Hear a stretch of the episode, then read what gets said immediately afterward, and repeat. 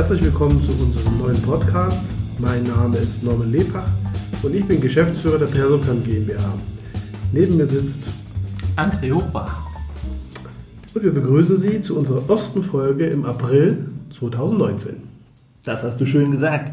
Und vor allen Dingen zu einer kurzen Folge, denn wir sind morgen auf Messe unterwegs, müssen noch ein bisschen was vorbereiten und deswegen haben wir äh, für diese Folge nur ein paar News ähm, zusammengetragen, die uns äh, wichtig waren und werden dafür aber nächste Woche schon eine weitere kurze Folge äh, versuchen hochzuladen, äh, damit wir natürlich äh, auch die wichtigen Themen, die an uns herangetragen werden, äh, besprechen können.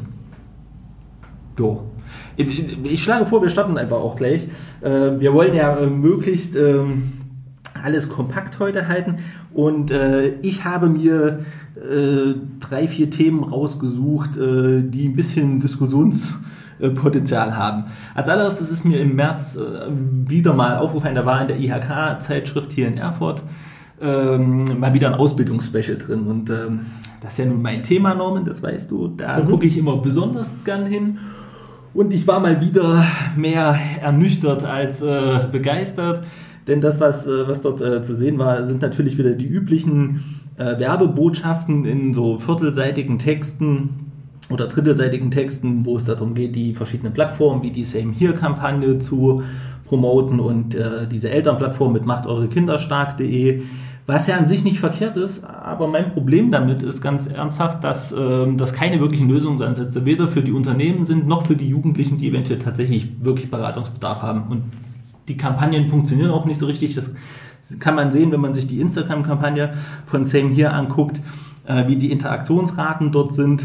Ja, das nächste, was dort zur Sprache kam, war die Azubi-Card. Und ich meine noch nicht das Azubi-Ticket. Wir hatten uns ja kurz vorher mhm. äh, mal darüber unterhalten ähm, das ist praktisch sowas wie ein Studentenausweis nur für Azubis. Das wird von der IHK ausgestellt.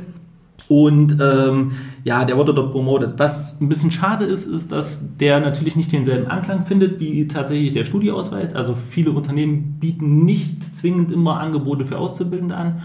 Und was mich so ein bisschen enttäuscht hat, ist, anstatt man da tatsächlich mal vorangeht, ein bisschen progressiv, auch mit den Unternehmen sagt, guck mal, was können wir denn machen, äh, wird das Thema so ein bisschen stiefmütterlich behandelt und kommt mal wieder als Alibi bei so einem Ausbildungsspecial zum Tragen. So, also, dass man das halt einfach so vernachlässigt. Aber vom Namen her ist es schon, vermutet es fast ja, wie so ein Studententicket oder so ein Studentenausweis. Die Idee ist ja dieselbe. Und ich frage mich tatsächlich, warum man das ähm, guck mal, du musst das halt so vorstellen. Der Studieausweis, äh, viele Sachen davon, da kommen wir nämlich zum Beispiel auch zu diesem Azubi-Ticket ähm, wird ja von den Studierenden tatsächlich selber verhandelt. Ne? Mhm. So, also zumindest halt, wenn es jetzt zum Beispiel um, um, um ähm, das Bahnfahren geht. Und ich würde mir wünschen, hier sitzen Unternehmen dran und die Kammer und eventuell noch ein paar Verbände. Und da würde ich mir eher wünschen, dass dort tatsächlich ein bisschen professioneller mit umgegangen wird und auch mehr Vorteile für Azubis herausgearbeitet werden. Ne? Lebenshaltungskosten sind ja gestiegen.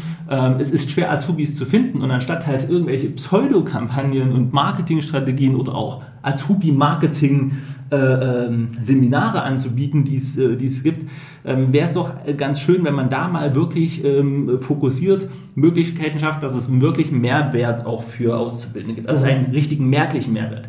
Beim Gespräch mit Jugendlichen erlebe ich immer wieder, dass genau das kritisiert wird.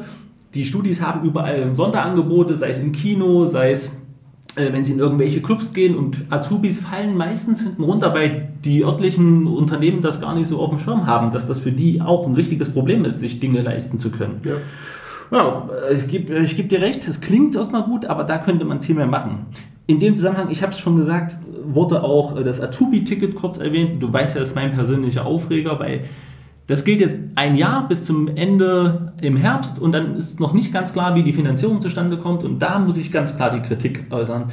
Wir haben hier eine Kammer, wir haben hier die Unternehmen und äh, ähm, die Gewerkschaften, die mit dabei waren und die Politik und die kriegen es zusammen nicht zustande, ein vernünftiges Azubi-Ticket zu schustern, während die Studis alleine verhandeln und im Semester einen Beitrag zahlen der dafür sorgt, dass die die meisten öffentlichen Verkehrsmittel nutzen können. Da gibt es kleine Abstriche, aber die Preisunterschiede sind immens. Weil ein Azubi zahlt immer noch monatlich gezwungen auf ein Abo von zwölf Monaten 50 Euro für das Ticket. Mhm. Im Vergleich dazu, es ging glaube ich ungefähr 80 Euro für das Semesterticket, was ein ganzes halbes Jahr gilt drauf.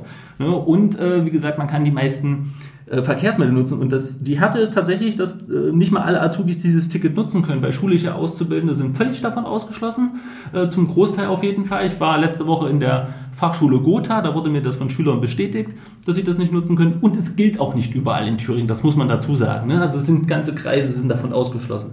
Und bei der desolaten Versorgung mit äh, Berufsschulen, wenn zum Beispiel ein, ein Auszubildender aus Südthüringen in Nordthüringen zur Schule muss, ist das umso tragischer. Ja, also, ich, also wie gesagt, ein Ausbildungsspecial und ich habe mir gewünscht, dass da vielleicht mal sinnvolle äh, Sachen erzählt würden, sowohl für die Unternehmen als auch für, für potenzielle Azubis oder für die Azubis. Aber es war so wieder dieses übliche, machen wir Werbung für unsere IHK-Lehrstellenbörse, die die jungen Leute einfach nicht nutzen. Ja? Oder die Plattform, die die man eh schon hat, anstatt halt mal zu sagen, okay, was ist denn der eigentliche Bedarf?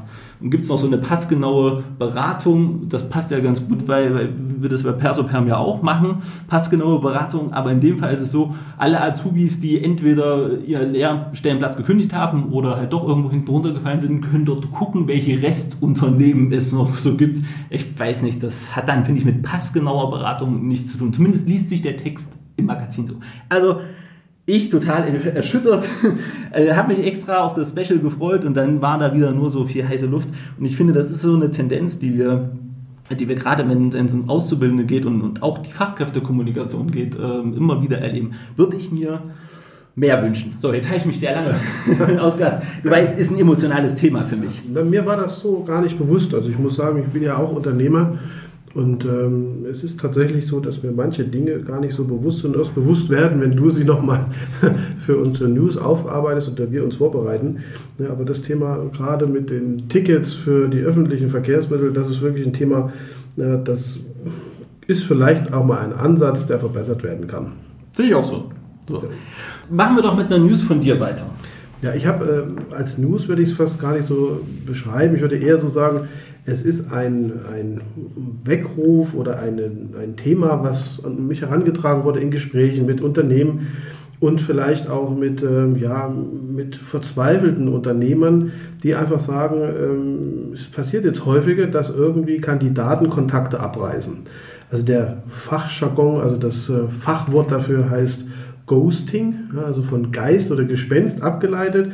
Und es ist tatsächlich so, dass einige davon berichten, dass also Mitarbeiter, die eingestellt wurden, am allerersten Arbeitstag ohne, ja, ohne jegliche Angabe von Gründen einfach nicht erscheinen. Man könnte das auch weiter äh, spinnen und sagen, äh, es kommt derjenige vielleicht auch nicht zum Vorstellungsgespräch oder es gibt ganz klar einen Kontaktabbruch auch während dieser Vorstellungsphase. Ich habe da gleich mal eine Frage. Mhm. Die, die, wurde mir, als ich das nämlich neulich auch jemandem erzählt habe, dass das immer häufiger vorkam, kam die Frage, ja, ist das denn mit Arbeitsverträgen überhaupt machbar, dass man dann nicht erscheint?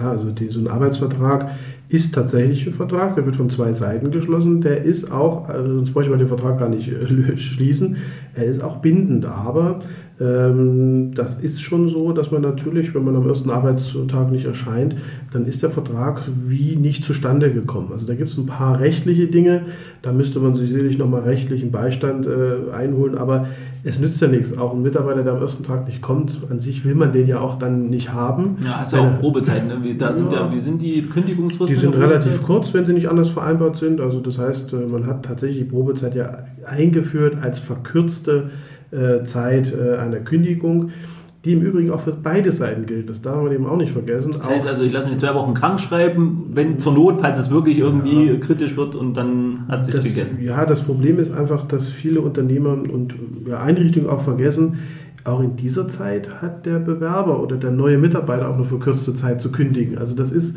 Nee, das meine ich ja. Ne? Ich lasse mich krank schreiben, komme nicht und kündige derweil und sage, ja, bitteschön. Also, wie gesagt, also dieses, dieses Ghosting ist ein großes Problem, weil man einfach nicht mehr erfährt, woran liegt es denn eigentlich? Habe ich einen Fehler gemacht? Gibt es irgendwelche anderen Dinge?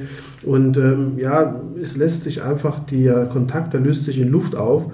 Und das ist tatsächlich. Ähm, ja, ein Phänomen, wo man sich die Frage stellt, sind das schlechte Manieren oder woran liegt das eigentlich? Ist das.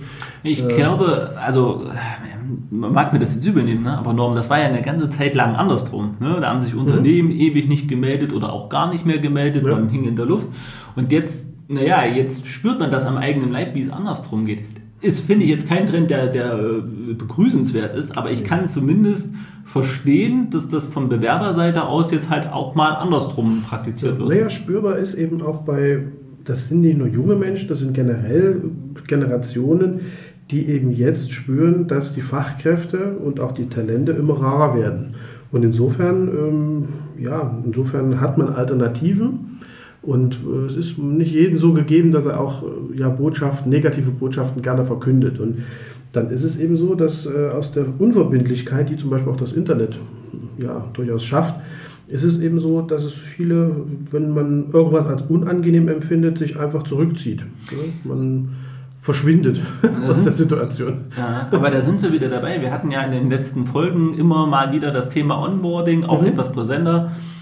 Ich könnte mir vorstellen, dass wenn man hier den Kontakt zum Bewerber regelmäßig hält, dass die die, die Quote an, wie heißt das, Ghoster, ich finde den Begriff so geil, dass die Quote wahrscheinlich etwas niedriger liegen würde, wenn man denn vernünftig äh, permanent in Kontakt auch mit den Bewerbern steht. Das ist, wäre ganz klar mein Tipp. Ja. Weil das ist so, dass man, wenn man sich persönlich äh, mit jemandem auseinandersetzt, wenn man ein persönliches Gespräch geführt hat, wenn man äh, sich vielleicht auch schon mal kurz getroffen hat, äh, dann ist das wesentlich unangenehmer, sich aus der Affäre zu ziehen und sich gar nicht mehr zu melden und unerreichbar zu sein, als wenn man vorher nur eine vorgefertigte E-Mail bekommen hat oder ja, ich sage jetzt mal eine Response-Mail, die einfach nur den Eingang bestätigt hat oder irgendwas oder sich gar nicht meldet, dann ist es vielleicht auch manchmal nicht verwunderbar, äh, dass eben der Kontakt abreißt.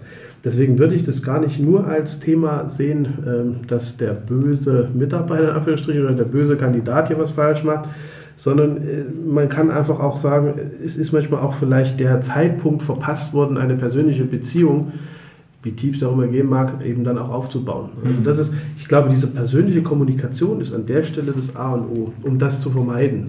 Ganz vermeiden wird man es nicht können, aber es ist äh, meine Persönlichkeit, meine, meine persönliche Einschätzung. Die teile ich tatsächlich, sehe ich auch so. Ich schlussfolge daraus, dass halt Unternehmen da immer noch einem gewissen Lernprozess unterzogen sind. Das sind sie ja sowieso, aber dass das in dem Fall tatsächlich einfach dazugelernt werden muss. Naja, ich glaube, da spielt auch eine Rolle, dass die Kündigungsfristen länger geworden sind zum Teil. Mhm. Ja, dass man einfach äh, zwischen Unterschrift, Arbeitsvertrag und Einstieg, dass man da einfach verschiedene Situationen auch haben kann, ja, Lebenssituationen, Lebensplanungsveränderungen oder vielleicht auch ein besseres Angebot bekommt. Vielleicht äh, hat es auch jemand vergessen. Äh, das wage ich jetzt selber. Kann, kann, im allerschlimmsten Fall auch sein.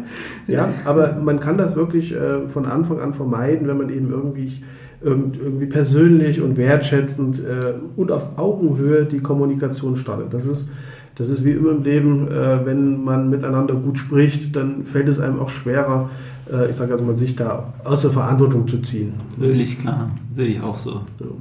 Ich würde da aber wirklich als reinen Tipp auch mal geben für beide Seiten. Äh, ich handle das immer so, man sieht sich immer zweimal im Leben. Ne? Den, das, den finde ich gut. Das finde ich an der Stelle mal ganz angemessen, ähm, auch in Richtung Bewerber. Ähm, man kann mit einer Mail, man kann mit einem einfachen Satz sagen, ich habe mich anders entschieden, ich möchte doch nicht ich finde, das äh, gehört sich äh, bei aller, ja, nennen wir es mal, bei allen Kommunikationsmöglichkeiten, die auch zum Teil äh, sehr, ja, ich sage jetzt mal, unpersönlich sein können, gehört sich das irgendwie. Ich finde, das macht man, das ist, gebietet dem Anstand. Und genauso ist es natürlich auch, dass ein Unternehmen sich auch ähm, ja, relativ persönlich auch ähm, mal, mal antworten kann, wenn man es eine Absage erteilt. Also das muss nicht immer so unpersönlich sein, muss ja. immer vorgefertigt sein. Also ich denke, so eine normale Kultur der Kommunikation, wenn man die wahrnimmt, dann sollte die von beiden Seiten ausgehen und ich glaube, man tut sich nicht schwer dabei, einfach den anderen in Kenntnis zu setzen. Das hast du wunderschön gesagt. Wo wir bei Kultur sind, äh, ich habe noch eine IHK-News, es ist äh, verrückt, äh, dass die IHK im März so präsent war. Äh, und zwar gibt es äh, ein, ein Seminar der IHK, was jetzt angeboten wird für Ende des Jahres. Äh, und das heißt Hilfe, mein Azubi nervt. Und ja, ähm, okay. ich habe schon mit verschiedenen Leuten darüber gesprochen. Es gab auch einen kleinen, einen kleinen Aufschrei äh, von einzelnen Institutionen und Verbänden, äh, die gesagt haben, hm, das sehen wir kritisch und ich sehe das persönlich auch sehr kritisch. Ich verstehe, dass viele Unternehmen, auch gerade kleinere Unternehmer und ähm, auch wenn es im, Bereich Handwerk manchmal geht, dass die durchaus Schwierigkeiten mit Azubis haben können. Ne? Mhm. Das sind auch nicht, ähm, du weißt, ich bin ja mal grundsätzlich pro Jugend, mhm. aber ich bin mir durchaus bewusst, dass es auch schwierige Jugendliche gibt, die auch im Ausbildungsverhältnis nicht immer angemessen agieren. Mhm. mhm. Das mag alles sein. Und äh, wenn man sich dann in dem Artikel oder in dem Seminar auch durchliest, worum es so gehen soll, sage ich, das kann durchaus bis zu einem gewissen Grad auch gut gehen. Ich äh, zitiere hier mal, ähm, die, es gibt Einblicke in die Besonderheiten, die sind übrigens in Anführungsstrichen gesetzt, der äh, Generation Z. Äh, lernpsychologische Grundlagen, welche man beachten muss und äh, Lern- und Verhaltensprobleme, wie man angemessen kommuniziert und äh, welche Konfliktmanagement-Techniken man so anwenden kann. Das klingt tatsächlich erstmal solide. Ich störe mich aber auch, wie, wie einige andere, an diesen Titel, weil was suggeriert denn bitte dieser Titel? Möchte man provozieren? Okay, bis zum gewissen Grad. Bin ich derjenige, der sagt, auf jeden Fall, Provokation ist immer schön. Aber hier vermittelt man aus meiner Sicht gerade auch äh, den jungen Leuten und aktuell bewegen wir uns ja sowieso in so einer äh, Generation Gap äh, Diskussion äh, ein völlig falsches Bild. Und äh, meines Erachtens äh, zielt, also ich kann die Inhalte des Seminars jetzt nicht bewerten, aber meines Erachtens erzielt es auch äh, tatsächlich eine fatale Wirkung nach außen, weil es wieder suggeriert, a, die jungen Leute sind erstmal grundsätzlich dran schuld, b, nervt. Also das ist, finde ich schon, also die Formulierung ist halt einfach sehr, sehr drastisch und tragisch. Und ich würde mir wünschen, wenn man bei der IHK tatsächlich mal äh, über die Grundeinstellung dort, dort nachdenkt. Ähm, ich gebe auch Seminare für die IHK ab und zu und muss halt sagen, dass äh, wenn ich die Unternehmen dort vor Ort habe und mit denen spreche und mit denen tatsächlich auch mal ein bisschen über die Lebenswelt von Jugendlichen rede und auch wenn die schwierige Jugendliche haben, da ganz schnell eine Einstellungsänderung äh, zu bemerken ist, weil sie nämlich dann verstehen, dass das eben nicht immer die Schuld der Jugendlichen ist, beziehungsweise in der Regel gar nicht die Schuld der Jugendlichen ist. Und äh, ich würde mir wünschen, wenn man natürlich gerne progressiv auch mal bei der IHK ähm, äh, Themen be bestückt, aber ausgerechnet äh, in diese Richtung halte ich es für absolut kontraproduktiv. So, ne? Natürlich fühlen sich da bestimmt auch ein, zwei Unternehmen mit getriggert, aber äh, meine Befürchtung ist, dass sie sich erstmal grundsätzlich in ihrer Haltung unterstützt fühlen und, jetzt müsste ich das Seminar besuchen, ich fürchte fast, weil ich habe mir angeguckt, wer das gibt. Das ist eine Prüferin, die auch in der IHK-Prüfung äh, Prüfung abnimmt. Ich fürchte fast, äh, weil ich dort nämlich nichts äh, gesehen habe, was tatsächlich jetzt einen, einen direkten ähm, Jugendbezug hat, also dass sich dort jemand mit jugendlichen Lebenswelten, mit aktueller jugendlicher Kultur auseinandersetzt. So Generation Z kann man ja immer viel lesen, aber es ist was anderes, wenn man tatsächlich auch mit der Zielgruppe intensiv in diesem Bereich arbeitet. Ähm, ich befürchte fast, dass die Überschrift gar nicht so provokant gemeint ist, sondern durchaus äh, da tatsächlich auch ein bisschen die Intention des Seminars schon mitschwingt. Und das sehe ich tatsächlich sehr kritisch und naja, das ist mir aufgefallen und ich wollte es mal ansprechen, weil ich glaube, dass viele Unternehmen durchaus Probleme haben, A bei der Azubi-Gewinnung und B vor allen Dingen halt auch tatsächlich mit den Azubis dann zurechtzukommen, gerade wenn sie nicht immer ganz ähm, das gewünschte Engagement an den Tag legen oder vielleicht auch die Qualität äh, an, an Vorwissen mitbringen, die man sich als Unternehmer manchmal wünscht. Und da gibt es andere Möglichkeiten anzusetzen als sowas. Also ich, äh, ich sehe das ja und höre das ja auch immer durch die Brille eines Bewerbers und immer mit dem Hinblick, was kann man tun, um Fachkräfte, um Azubis zu bekommen, um ja, um Menschen zu begeistern äh, aus Sicht eines Unternehmens, damit die Menschen eben dann in Beschäftigung kommen. Das heißt, mein Azubi nervt, suggeriert immer natürlich eine negative Haltung. Das heißt, von vornherein ist das nicht die Tür, die man aufmacht, sondern eher die Tür, die man schließen möchte. Insofern verstehe ich das. Ich habe mich jetzt zu wenig damit auseinandergesetzt, mit diesem einem Artikel, aber im ersten Moment klingt es schon recht negativ. Ne? Also, Wie gesagt, äh, das Seminar hat ja noch nicht stattgefunden. Ich kann jetzt die Inhalte nicht beurteilen. Es ist so dieses, naja, das Gefühl, was es vermittelt, finde ich, ist schon, ist schon Anlass genug, das zumindest auch mal äh, mit in den Podcast zu nehmen, weil ja, es weil mit vielen auch, so gehen. Ja, weil da auch so ein paar Vorurteile mitschwingen, wo man ja. einfach sagt, ja, wenn das heißt, irgendwie, dass jeder Azubi nervt und ähm, ja, ich glaube nicht, dass das so ist und ich glaube einfach, dass hier ein, ein Titel gefunden wurde, der nicht ganz glücklich bei der ein oder anderen Zielgruppe auch ankommt. Das sehe ich genauso. Bevor du mit dem äh, nächsten News-Thema weitermachst, habe ich noch so eine, so eine kurze News. Äh, wir haben ja auch schon, schon ein bisschen drüber gelacht. Es ist jetzt auch keine wirkliche Nachricht, aber ich, ich fand das ganz, ich fand es zumindest unterhaltsam. Es ist natürlich jetzt nicht äh, per se witzig. Und zwar hat ein, äh, ein 19-jähriger Amerikaner zwei Kollegen ähm, LSD in die Getränke gemischt. Ähm, ist natürlich auch ordnungsgemäß verhaftet worden und alles drum und dran. Äh, zieht auch ein Strafverfahren nach sich.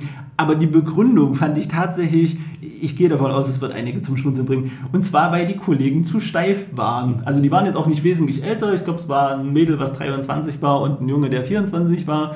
Ähm, aber die Kollegen waren ihm im, im, Berufsalltag zu steif und deswegen hat er sie unter Drogen gesetzt. Also es tut mir leid, ich musste da herzlich lachen, als ich das gelesen habe. Also, ja, wenn man, man möchte nicht zu den Opfern gehören und man möchte natürlich auch äh, niemals in die Nähe kommen von solchen, das sind ja Straftaten, ne? das ist eine Straftat, das möchte man Er ist nicht. verhaftet worden und er wird auch, wird auch ein Gerichtsverfahren nach sich ziehen. Ähm, das steht schon fest es geht ja auch nicht darum, diese, diese Tat zu, zu verherrlichen, sondern ich fand halt, wie gesagt, die Begründung fand ich tatsächlich so unterhaltsam, weil wir ja ganz oft auch über Unternehmenskultur ja. und gerade kollaborierendes Arbeiten ist ja auch, auch so ein Trendthema. Und dann fand ich das sehr, zumindest sehr zum Schmunzeln, dass, dass äh, ihm das zu trocken war und er gesagt hat, die brauchen mehr, mehr, mehr Farbe im Leben. war dann mehr ein Mann der Tat als der vielen Worte. ja, ja. Vielleicht melden die den auch bei dem Seminar Hilfe mein Azubi nervt dann mit 19 ja, ist er vielleicht noch Azubi. ja, also äh, vielleicht äh, gucken wir mal zu meinem Thema und die Überleitung fällt mir jetzt schwer, aber mir ist aufgefallen, äh, dass unheimlich viele neue Job- und Berufsbezeichnungen am Markt kursieren. Und ähm, das ist zum einen interessant, weil es doch äh, eine Veränderung in unserer Arbeitswelt gibt. gibt äh, da meine ich mehr so die Jobbeschreibung und auch die Berufsbeschreibung, die sind meist äh, ja, übergreifender. Also das heißt, wenn man heute einen einen Beruf ausübt, dann ist das nicht nur der Beruf, sondern man hat eine Aufgabe und die Aufgabe ist zum Beispiel nicht nur in einem Unternehmensteil, sondern in mehreren. Und äh, die einzelnen Bereiche sind auch nicht ganz voneinander zu, zu trennen. Ich spreche jetzt mal hier einfach vom, nehmen wir mal das Beispiel Personal und Marketing. Ja, das waren früher zwei vollkommen getrennte Abteilungen, heute greifen da die Abteilungen ineinander. Und das hat auch zur Folge, dass manche Berufsbezeichnungen neu entwickelt werden müssen. Und dass es vielleicht auch neue ja, Berufsbezeichnungen gibt, die man so gar nicht kannte. Weil du bei Personal und Marketing bist, ich möchte da, möchte da vielleicht eine kleine Anekdote bringen, weil ich sehe das, sehe das ähnlich wie du.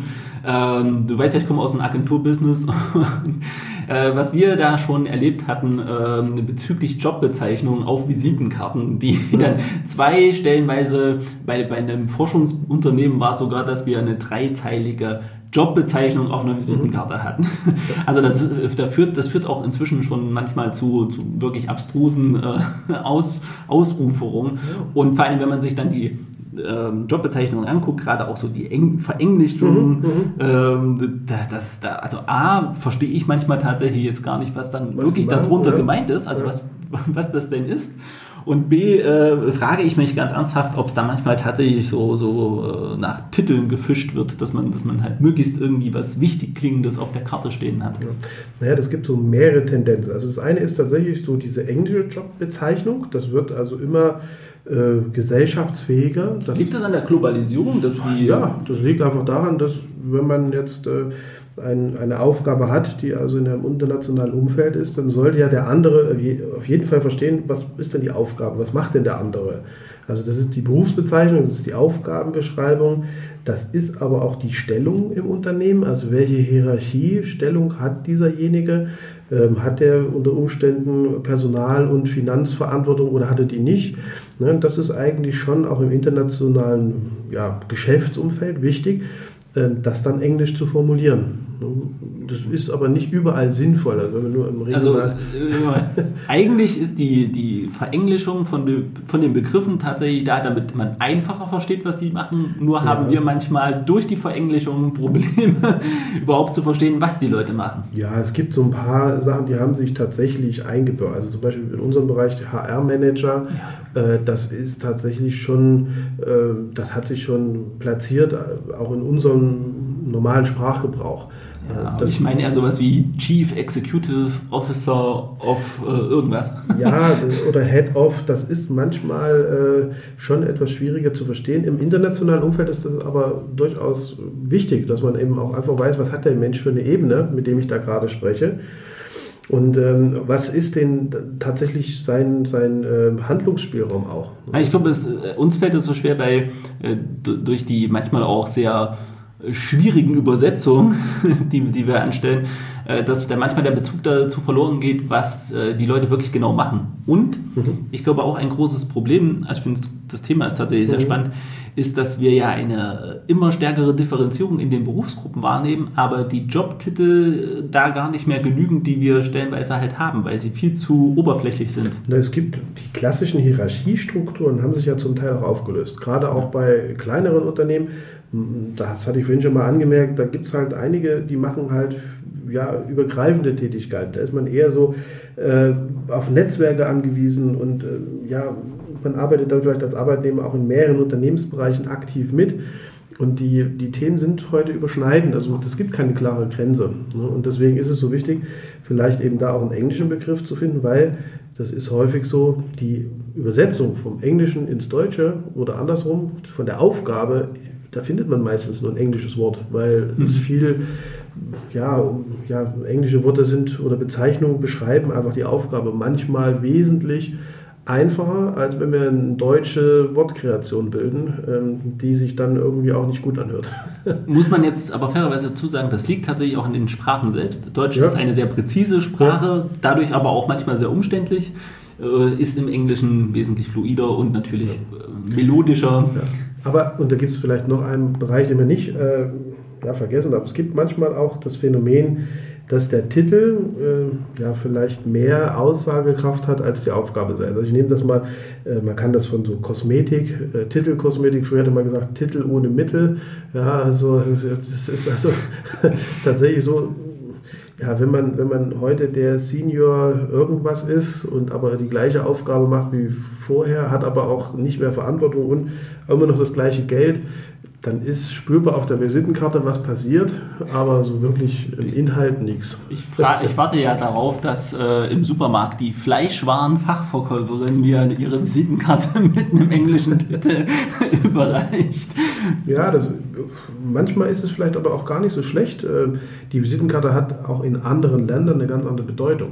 Das ist allerdings Japan ja. zum Beispiel äh, ganz wichtig, da ja. zählt es auch als sehr unhöflich, die gar nicht erst anzugucken und dann wird die in beide Hände genommen und sich nochmal verbeugt, äh, wenn die übergeben wird.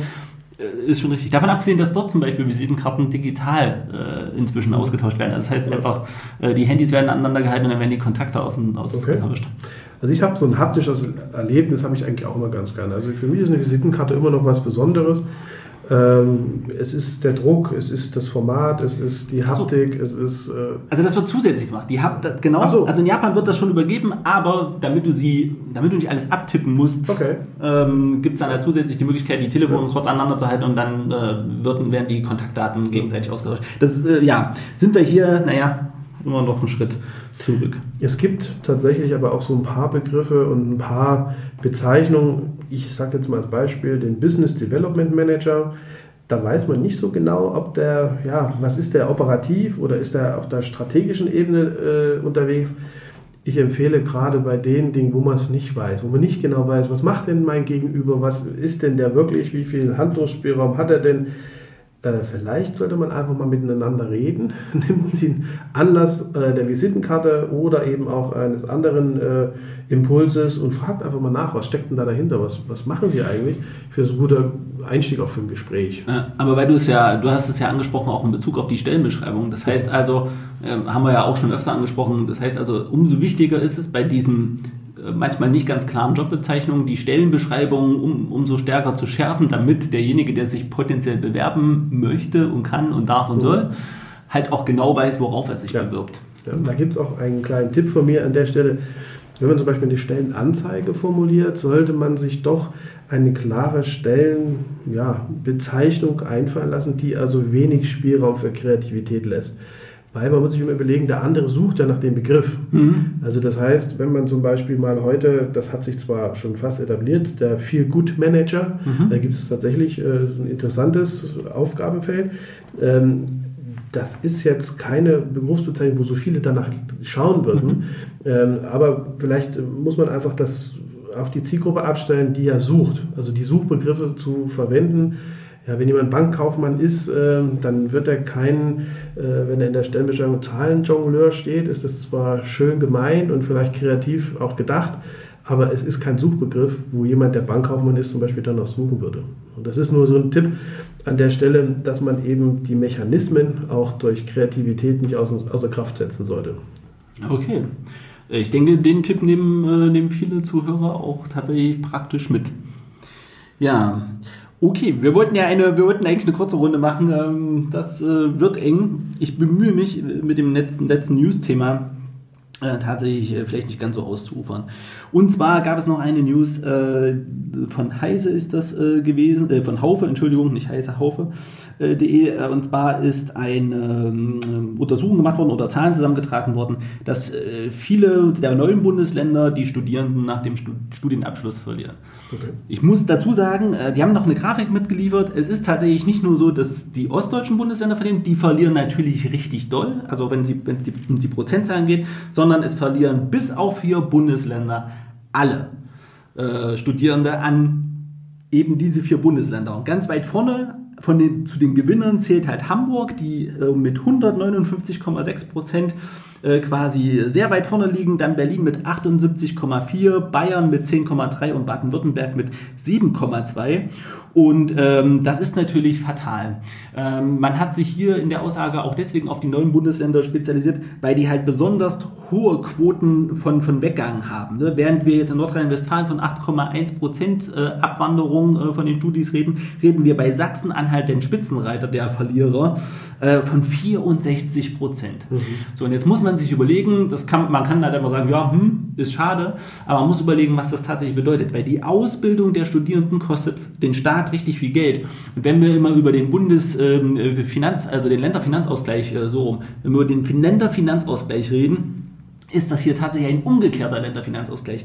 Und äh, man hat dort auch schön zusammengetragen. Hamburg macht äh, bei diesem quasi indirekten Länderfinanzausgleich 1,1 1,1 Milliarden Euro plus im Jahr. Okay. Während äh, Sachsen-Anhalt auf diesem Wege 304 Millionen Euro jedes Jahr verliert. Äh, und das sind natürlich Summen, die riesengroß sind. Und ähm, ja, jetzt bleibt zu erörtern, woran das halt äh, liegt. Das liegt natürlich auch daran, äh, wie die Joblandschaft gestrickt ist, gerade auch äh, bei, bei Berufen mit Studienabschlüssen. Ähm, kommt es auch ein bisschen drauf an, ähm, finde ich die richtigen äh, äh, Jobs, die richtigen Firmen, also die attraktiven Berufe in meiner Nähe? Oder ähm, wie ist tatsächlich auch die Infrastruktur? Ne? Also ähm, es ist zum Beispiel so, wenn wir jetzt von Thüringen halt reden, dass äh, Erfurt ist eine wunderschöne Stadt, aber sie bietet natürlich vielen nicht äh, das, also nach dem Studium nicht das, wo sie sagen, okay, da möchte ich jetzt meine Familie aufziehen, da finde ich den richtigen Job, da ist das richtige Umfeld mit der nötigen Abwechslung und, und, und. Äh, oder der, auch der Infrastruktur, die manche halt bevorzugen. Ne? Also das, äh, das muss man mit berücksichtigen und ähm, da äh, ja, haben besonders die neuen Bundesländer bis auch auf Rheinland-Pfalz, also da ist mit 40,1 Prozent Abwanderung auch ähm, eine riesengroße Baustelle, die haben da schon ordentlich zu tun. Und ähm, ja, ich wollte das mal mit aufnehmen, weil ich glaube, das haben auch viele Unternehmer nicht auf dem Schirm, wenn sie auf der Suche nach Fachkräften sind. Ja. Ne? So, also das heißt, ähm, es, ich kann ja an den Hochschulen hier werben, aber ich muss mir bewusst sein, dass ganz viele der Studis abwandern. Übrigens auch noch ein Grund ist, ist tatsächlich, dass viele ähm, ähm, entweder zum Master erst hierher kommen und dann wieder zurückgehen, wo mhm. sie vorher studiert haben, oder tatsächlich ähm, noch bevor sie den Master hier machen, halt weggehen. Ne? Also die, die Bindungskraft der Hochschulen hier und vor allen Dingen auch der Hochschulstandorte, die ist nicht so groß und es liegt meines Erachtens, letzter Satz von mir dazu, dass die Kommunen oftmals die Studis als Zielgruppe, als wichtige Zielgruppe gar nicht so auf dem Schirm haben. Ich habe auch noch eine zweite Vermutung, dass einfach die Firmenzentralen, also die Firmen, wo letztendlich nach dem Studium gearbeitet werden kann, nehmen wir mal die Automobilindustrie mhm. oder andere große Industrie, Chemie und äh, ja auch große Dienstleistungsindustrien äh, vielleicht hier nicht so ansässig sind, sodass halt einfach dann die, in die Zentrale gegangen wird nach dem Studium. Obwohl ich aber gefühlt äh, durchaus so, alleine so in meinem persönlichen Umfeld spüre, dass die Attraktivität der einzelnen Universitäten, also der Ausbildung, schon gestiegen ist. Also auch namhafte Universitäten sich also behaupten konnten im Wettbewerb unter den Universitäten. Ja, das war, war auch so, ich muss sagen, mhm. war. Ähm, ist auch eine persönliche Wahrnehmung. Eher, es ist tatsächlich so, dass einige Hochschulen mit, dem, äh, mit der Finanzierung, unter anderem auch nach Studierendenabgängen, eben durchaus zu kämpfen haben. Und zwar jetzt nicht, dass sie die Studierendenabgänge nicht zusammenbekommen, sondern tatsächlich auch so ein bisschen, was die Qualität okay. von Hochschulen angeht. Wir haben ja durch den Bologna-Prozess sowieso äh, so eine Verknappung der Studienzeit. Ähm, die Unternehmen haben das erstmal grundsätzlich begrüßt. Gleichzeitig beschweren sie sich auch, dass wenn die Leute vom Studium kommen, nicht die nötigen Reife Reifegrade und Qualifikationen immer mitbringen. Ja, aber wenn ich eine Regelstudienzeit von drei Jahren für einen Bachelor habe, dann brauche ich mich nicht wundern. Ne? Und die Hochschulen drängen auch durchaus sehr darauf, die sind sehr bedacht, dass die ja. eingehalten werden, weil für die jeder Abschluss zählt, weil ja. danach werden die unter anderem auch vom Land finanziert. Okay. Und also zumindest ist es in Thüringen so, ich kann jetzt nicht für jedes Bundesland reden. Und das bringt halt die Probleme mit sich ähm, und wird danach auch eine, auch eine Rolle spielen, das ist schon ganz klar. Ob es jetzt die Firmenzentralen sind, ich, ich bin mir nicht sicher. Ja, das äh, kann natürlich auch sein, aber nicht jeder, der, wenn wir an die Diskussion vom, vom letzten Mal erinnern, ne, die Leute wollen ja gar nicht eigentlich weit wegziehen. Mhm. So, gut, wenn sie nicht von hier sind. Und in Erfurt ist es tatsächlich so, dass wir an der Uni tatsächlich einen relativ hohen Anteil haben von, äh, von Studierenden, die eben nicht aus Erfurt kommen. Äh, allerdings sind es, glaube ich, über 70 Prozent, die zumindest aus Thüringen kommen. Die wollen dann eventuell auch wieder zurück. Aber wenn die attraktiven Stellen hier fehlen und das soziale Umfeld auch nicht äh, das hergibt, also zumindest halt das Kulturumfeld nicht hergibt, naja, ich kann, kann viele Studis durchaus verstehen. War in meinem Jahrgang nicht anders. Die meisten haben ihren Master woanders gemacht und äh, hatten auch nicht das Bedürfnis, danach nochmal äh, jetzt großartig zurückzukommen. Die, also nicht falsch verstehen, die mögen Erfurt, die sind auch immer gerne mal auf dem Besuch hier. Äh, die lieben auch äh, die Zeit, die sie hier verbracht haben. Aber es ist halt nicht so, dass die Stadt es geschafft hat, die Leute so zu binden, dass sie halt sagen, ich möchte den Rest meines Lebens hier verbringen. Ist sowieso heutzutage ja jetzt schwierig. Ne? Ja, das sind nicht nur Risiken, sondern ich nenne das jetzt auch mal Chancen. es gibt einiges zu tun. Ähm, ja, wir sind aktiv dabei, äh, das zu begleiten. Und wir werden die nächsten Jahre spüren, ob es gelingt oder ob es eben nicht so gut gelungen ist ich bin gespannt. Also dass ich sehe auch äh, viele Chancen da drin, gerade auch für Unternehmen, ähm, sich hier ähm, quasi herauszustellen. Werden wir sehen, ob das gelingt und äh, was für Strategien da eventuell noch erarbeitet werden. So, hui, ja, wer so sagt, hat noch nicht viel gemacht, aber wir sind, denke ich, heute ganz gut durch die Themen gekommen und äh, wir sind morgen auf Messe, deswegen, äh, wie gesagt, äh, heute eigentlich eine etwas kürzere Sendung. Wir straucheln trotzdem schon dicht wieder an den 40 Minuten. Ähm, ich freue mich schon auf unseren Messebesuch. Also für alle Zuhörer, wir sind morgen auf der Messe Hannover und äh, werden dort auch ein paar interessante Gespräche führen, uns ein paar Informationen äh, auch äh, zum Thema Arbeitsmarkt ähm, holen und äh, bringen die dann nächste Woche in einer äh, auch kurzen Folge, in Anführungsstrichen, mit ein paar News, äh, werden wir dann darüber reden, was wir auf der Messe erlebt haben und welche Neuigkeiten es da vielleicht gibt. Schön. Also, wir hören uns nächste Woche. Bis dahin, gute Zeit. Ich freue mich.